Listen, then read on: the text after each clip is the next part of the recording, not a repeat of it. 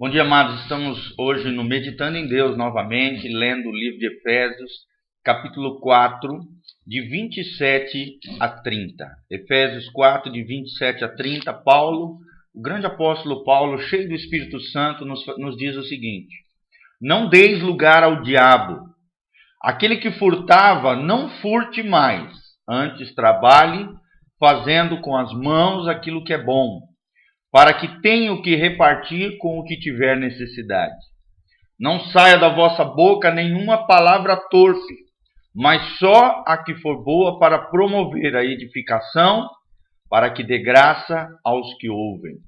E não entristeçais o Espírito Santo de Deus, no qual estáis selados para o dia da redenção. Como é tremendo ver tudo isso, né? É, através de atitudes práticas, podemos viver uma vida agradando o coração de Deus ou uma vida onde você vai dar legalidade e lugar ao diabo. A escolha é sua, através das suas atitudes, através das suas ações, através das suas palavras, daquilo que você faz. Ou você agrada o coração de Deus, ou você agrada o coração do diabo e se coloca num jugo terrível. Aqui a Bíblia começa falando sobre isso. Não deis lugar ao diabo. Meu irmão, não permita que nenhuma atitude carnal permita que Satanás entre na sua vida, no seu coração, na sua alma e destrua você de dentro para fora. Não dê lugar para ele, não abra brechas na sua vida, ou seja, portas espirituais para que ele entre, detone e destrua a sua vida. Paulo continua dizendo, falando, não furte, ou seja, não roube, não engane, também poderia ser trocado pela palavra engano. Quantas vezes as pessoas é, enganam os outros e acham que o engano não é nada? O engano é tão terrível quanto o roubo. E quem engana, do ponto de vista de Deus, também é ladrão.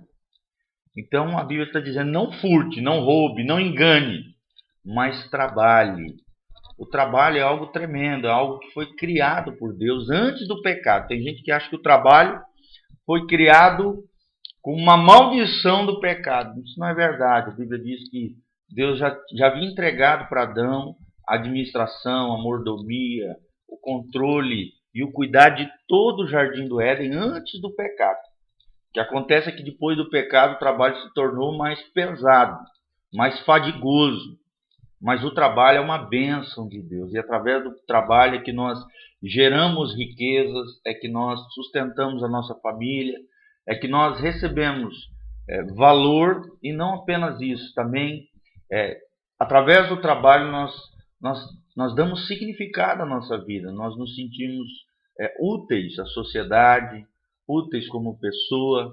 O trabalho dignifica o homem. Esse velho ditado é uma grande realidade. Então trabalhe, trabalhe com diligência, mas também com equilíbrio, sem trocar as prioridades, sem arrebentar com a família, sem pensar só em trabalho e dinheiro e acabando é, gerando uma série de transtornos na sua vida. O trabalho é importante, é, mas ele deve ser equilibrado na sua vida e no seu coração.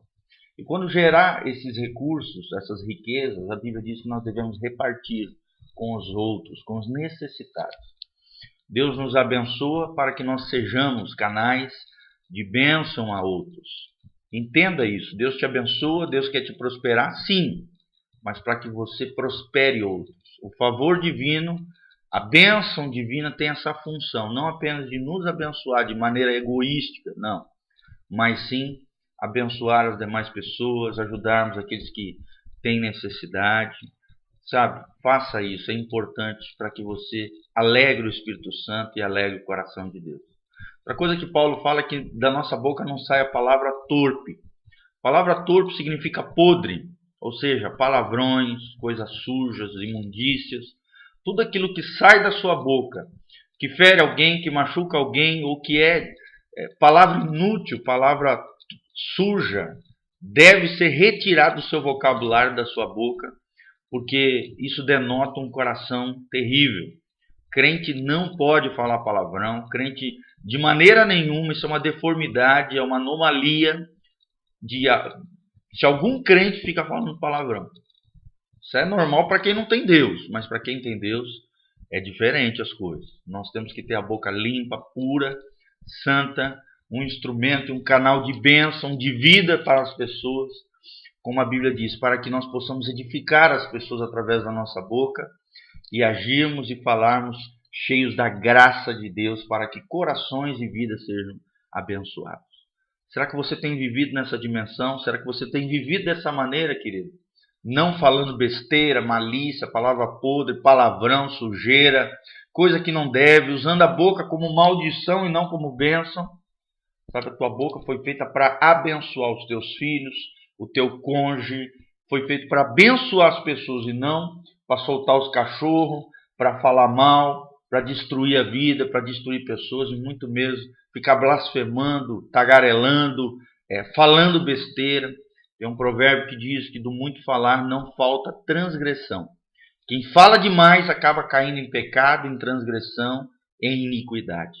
Então controle a tua língua, isso é um sinal de uma vida controlada pelo Espírito Santo de Deus. De uma vida que tem Jesus como verdadeiro Senhor e Salvador da sua vida.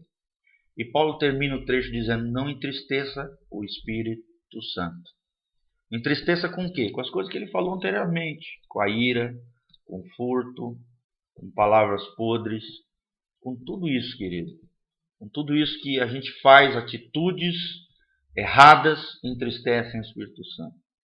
Atitudes equivocadas, sabe, trazem ao Espírito Santo tristeza, e tome cuidado, querido, porque entristecendo o Espírito Santo e não corrigindo o erro, você pode levar a um estado pior de alma e de vida, onde pode chegar um momento que o Espírito Santo perceba que você não está nem aí para o pecado, nem aí para Deus. E a Bíblia diz que o Espírito Santo pode ser apagado, ou seja, pode sumir, desaparecer, desvanecer, sair fora de você, do seu corpo, da sua vida, e você perder a salvação. A Bíblia diz que o Espírito Santo é o selo de Deus para o dia da redenção. Ou seja, através do Espírito Santo, Deus identifica quem são os seus filhos. Porque só quem é filho de Deus, quem foi regenerado pela palavra do poder, pela ação e a obra do Espírito Santo no novo nascimento, tem esse selo, tem esse, essa marca de Deus para o dia da redenção. Então, meu amado, cuide do Espírito Santo. Cuide como? Fazendo coisas que agradam, agradem a Deus. Atitudes de crente, atitudes de homens e mulheres de Deus. Não furtando, trabalhando com diligência e amor, repartindo com outras pessoas, não falando coisas podres, não dando lugar ao diabo, falando coisas que edifiquem, falando de maneira polida, cheio de graça, cheio de unção, pedindo sabedoria de Deus ao falar com as pessoas. Sabe, não é fácil falar com as pessoas. Muitas vezes a gente é mal interpretado, a gente é julgado. Por isso nós precisamos pedir a sabedoria de Deus, como fala Tiago. Se alguém é falta em sabedoria, peça a Deus, mas de coração, sem duvidar.